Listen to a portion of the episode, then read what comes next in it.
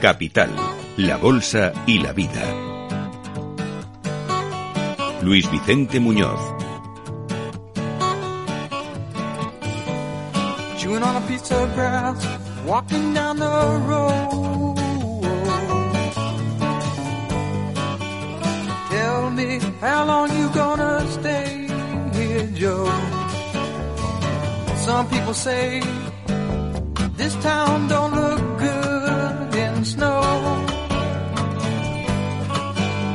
don't care, I know. Ventura Highway in the sunshine, where the days are longer, the nights are stronger than moonshine. You're gonna go, I know.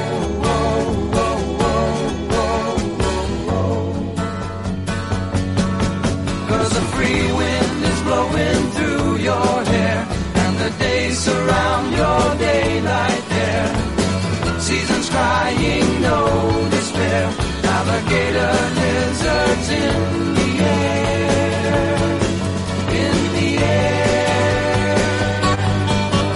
Escucha lo que viene en Capital Radio, la radio de los líderes. Vamos a dar la bienvenida a nuestros estudios al responsable de fondos de Santa Lucía Management. La firma gestiona más de 4.000 millones de euros en fondos de inversión y planes de pensiones. David Sánchez, ¿cómo estás? Bienvenido, muy buenos días. Hola, buenos días a todos. Bueno, esta gestora de fondos, Santa Lucía Asset Management, es la compañía de gestión de activos que pertenece 100% al grupo Santa Lucía, también uno de los líderes del sector asegurador en España y en Europa. Pero como gestora de fondos de inversión, lo que nos interesa es eh, que compartas con nuestros oyentes la información más útil. Y es qué visión tenéis ahora mismo de los mercados, sobre todo los mercados de renta variable para el año que viene, con un horizonte sobre el que todo el mundo se hace tantas preguntas. ¿Cómo lo veis vosotros? Bueno, eh, no hay año fácil, ¿no? Siempre empezamos todos los años el, el 1 de enero con muchas dudas y este año especialmente, ¿no? El, el 2023 lo que tenemos claro es que la volatilidad va a continuar. Hemos visto a los, al mercado muy complaciente en las últimas, las últimas jornadas, pero pensamos que la volatilidad va a seguir ahí. Los eh, frentes que tenemos abiertos son múltiples, es decir, Todavía tenemos una volatilidad, ha salido, eh, perdón, eh, tenemos una inflación, ha salido el dato de, de- de inflación ahora. El de eh, España eh, hoy mismo, sí, con la inflación subyacente que ha subido incluso una décima. Ese es el, ese es el problema. Sí que vemos que la, que la inflación headline, eh, más dependiente de la energía, sí que es fácil que, que vaya cayendo sustancialmente. El problema es que la, que la inflación subyacente, pues es el término que estamos utilizando ahora mucho es sticky, ¿no? Que, que va a ser más difícil de bajar de lo que, de lo que se piensa. Luego esto hay que combinarlo un poco también con los movimientos que vayan a hacer los bancos centrales, a partir de qué punto los bancos centrales se encuentran con unos niveles de inflación cómodos. Tenemos todos ese objetivo del 2%, que ya nos han ido comentando los bancos centrales que van a ser flexibles al respecto, pero ¿cuánto de, cuánto flexibles van a ser los bancos centrales? Por ahora, por ahora pensamos que los tipos de interés van a, van a seguir, van a seguir subiendo. Eh, vemos un mercado muy dependiente de los datos de, de inflación, lo, lo hemos visto cada vez que ha habido eh, pues unos datos de inflación un poco, un poco mejores de lo, de lo esperado. El mercado ha corrido, las tires de los bonos han venido para abajo, han corrido los bonos, los bonos en precio. Sin embargo, pensamos que la inflación todavía va a permanecer alta y que esto va a ser un frente de volatilidad. Seguimos con, seguimos con la guerra. Hablamos También. un poquito, un poquito menos, pero la guerra sigue, sigue ahí. Pensamos que va a haber todavía tensión en, el precio, especialmente de las materias primas. Esto puede condicionar en algún momento y puede que todavía no esté bien recogido en precio el beneficio de las compañías y esto puede ser también un frente de, de volatilidad. Y con todo esto, pues se genera, lógicamente, un escenario que consideramos que va a ser volátil y que va a haber que enfrentarse a él. Ahora bien, para quien esté invertido, ojo con claudicar, ojo con vender esas posiciones, ¿eh? porque en el momento en el que tenemos volatilidad, tenemos volatilidad, volatilidad negativa, pero también volatilidad positiva. ¿Qué quiere decir esto? Que cuando el mercado está muy volátil, también hay días muy positivos. Si nos perdemos esos días, porque hemos vendido nuestras posiciones, porque nos hemos dejado llevar por nuestros sentimientos, nos vamos a perder buena parte de la recuperación. Si a esto le añadimos el efecto de la rentabilidad compuesta, ya el efecto que tenemos en nuestras carteras es especialmente negativo. Hay que tener mucho cuidado con esto. Para quien no esté invertido y busque oportunidades de inversión, recordad que no es todo o nada, que se pueden hacer aportaciones periódicas e ir comprando poco a poco, no intentar buscar el mínimo porque eso es muy, muy complicado. Eh, con respecto a datos que nos gusta siempre recordar de, eh, de mercado. A ver. Rentabilidad histórica del S&P 500 desde el año 1928. Rentabilidad diaria promedio, 0,03%. Es decir, hay una rentabilidad positiva diaria. Hay que estar invertidos. Invirtiendo prudentemente, se puede hacer, como decíamos, poco a poco, sin buscar, sin buscar el mínimo, pero hay que permanecer invertidos. El tiempo es tu aliado, ¿no? Aquí. El tiempo es tu aliado porque tienes una rentabilidad positiva diariamente de manera histórica. Y da igual además los plazos que cojas, te coges décadas diferentes, décadas muy distintas, donde hemos sufrido, como sabéis, eh, pues guerras mundiales, eh, donde hemos tenido periodos de alta inflación, de baja inflación, y los datos promedios son muy similares, casualmente, entre las diferentes décadas. Sí. Y otro dato. A ver. En promedio, también el S&P 500, estoy, hablo del S&P 500, pero podríamos traerlo a índices europeos, ha caído en promedio, si cogemos año a año, un 16%.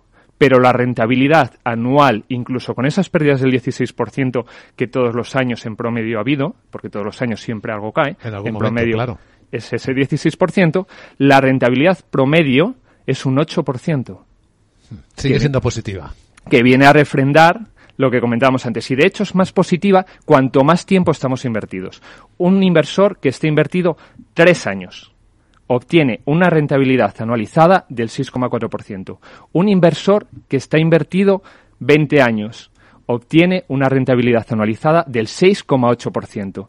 No solamente obtiene una rentabilidad anualizada más alta, sino que además tiene más posibilidades de obtener rentabilidades positivas.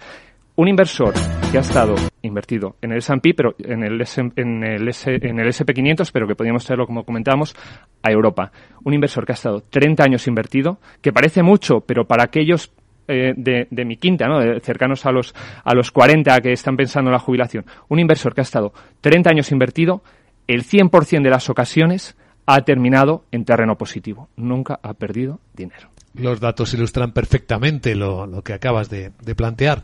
Bueno, en este escenario en el que estamos todos, ¿cuál es vuestro posicionamiento en Santa Lucía Asset Management exactamente? Vale.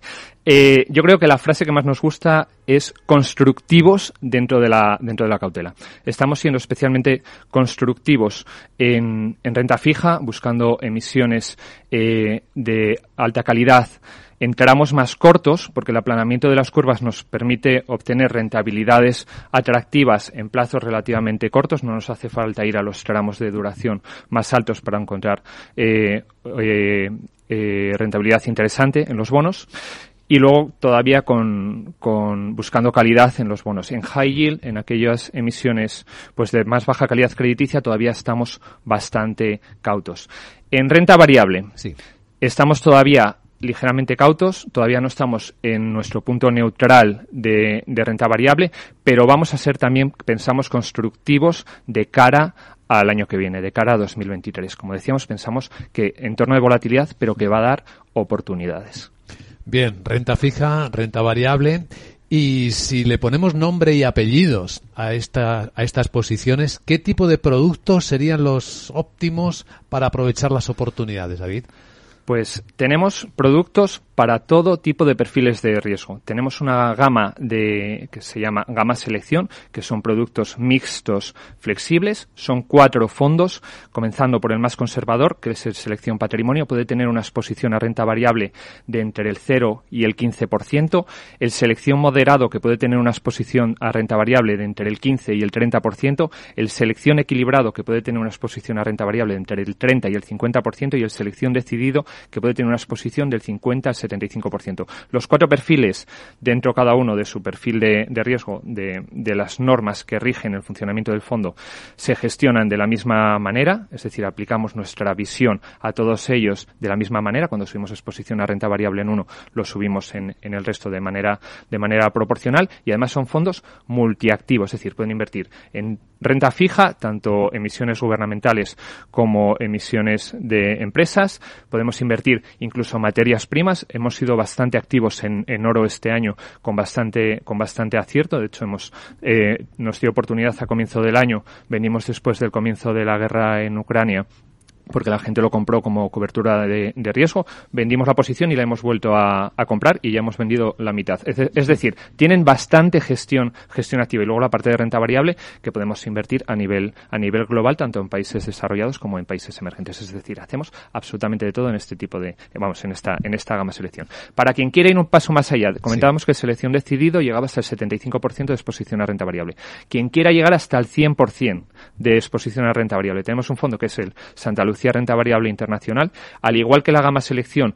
En este caso estamos hablando de fondos de fondos, no son fondos de inversión directa, sino que lo que hacemos es buscar los mejores gestores a nivel global para invertir en cada tipo de, de activo. Hay una parte que podemos hacer con, con gestión pasiva, eh, pagando lógicamente menores menores comisiones, pero también tenemos una parte de gestores activos buscando aquellos que nos puedan aportar un extra de rentabilidad contra sus índices de referencia. ¿Fondos de fondos? Son fondos de fondos, correcto. En el caso del renta variable internacional, comentamos, puede llegar hasta el 100% de exposición a renta variable. También nosotros nos, nos, guardamos esa baza de ser activos en la exposición a renta variable, pero siempre con esa vocación de tener una amplia exposición a, renta variable, es un renta variable global desarrollada, es decir, aquí no invertimos en países, en países emergentes, y un poco lo que comentábamos. Tenemos una fuente de generación de rentabilidad por parte de los gestores que compramos y luego por la que nosotros somos capaces de aportar, jugando un poco con la exposición a, de, al activo y además eh, nos gusta también bastante invertir en, en, diferentes estilos. Este año, por ejemplo, hemos estado muy vinculados a. Empezamos con value, nos bajamos del value, pasamos a, a growth no, no, no todavía crecimiento nos parece un poco pronto. Pensamos que en el momento en el que ese pivote de los bancos centrales que todos estamos esperando, si empiezan a bajar tipos de interés, ahí el growth sí que puede empezar a dar una, una, un, un, punto de entrada, porque lo mismo que le ha penalizado, que son los tipos de interés, porque al final son compañías de larga duración, sí. Eh, puede que veamos eh, puede que veamos ahí un punto de entrada de cara a 2023 que ya tenemos en mente. O sea, pero de momento entre value y defensivos. De value defensivos, eso es. Compañías de baja volatilidad, sustituimos una parte de, de value por baja volatilidad y luego ya hemos ido a un tiempo bastante expuestos también a compañías de high dividend, de, alto dividendo, que también tienen ahí un, un componente de carácter defensivo por, por constitución de, de los índices. La estrategia de fondos de fondos, de seleccionar a los gestores más buenos es bastante segura, ¿no? Porque trabajas con mucho talento. Pero eh, siempre eh, nos interesa mucho, porque es lo que marca la diferencia, además, en el mercado, cómo se seleccionan los activos. El asset allocation es seguramente el secreto mejor guardado de una casa, lo que le hace diferente, especial. mejor cuando compite con los demás, ¿no? ¿Cómo lo hacéis vosotros en Santa Lucía Management? Yo creo que aquí la clave, eh, especialmente para nosotros, es el trabajo en equipo. Eh, tenemos yo me, me, encargo de la parte de la selección de productos, de la selección de fondos de fondos, pero tenemos unos equipos que considero muy buenos de, de, de inversión directa, tanto sí. en renta variable como, como, en, como en renta fija. Entonces tenemos opinión de los mercados de inversores que invierten en directo en cada uno de los activos. Eso nos da una información a la hora de construir el asset allocation que es fundamental para poder tener unas carteras bien diversificadas. Y además el entorno va cambiando. Ahora mismo tenemos un entorno que es eh, que está muy movido, como sabéis, por la inflación y los tipos de interés. Ahora es cuando la gente de renta fija es la que, mar la que marca el rumbo del, del asset allocation. En otros momentos, quizás son otros los drivers, los catalizadores que mueven el mercado. Y ahí entrarán a jugar otras partes del equipo con mayor peso. Eso es lo que nos permite tener un equipo pues eh, con unas visiones muy distintas para poner a jugar en unos momentos a unos más, a otros menos y que, y que vayamos construyendo pues eso, las carteras eh, que mejor se puedan adaptar al terreno en el cual nos tenemos que, que mover. Muy interesante. Pues gracias por contarlo en primera persona. David Sánchez, responsable de fondos de fondos en Santa Lucía Asset Management, la compañía de gestión de activos que pertenece 100% al grupo Santa Lucía. Gracias, David. Muchas gracias. Buen día.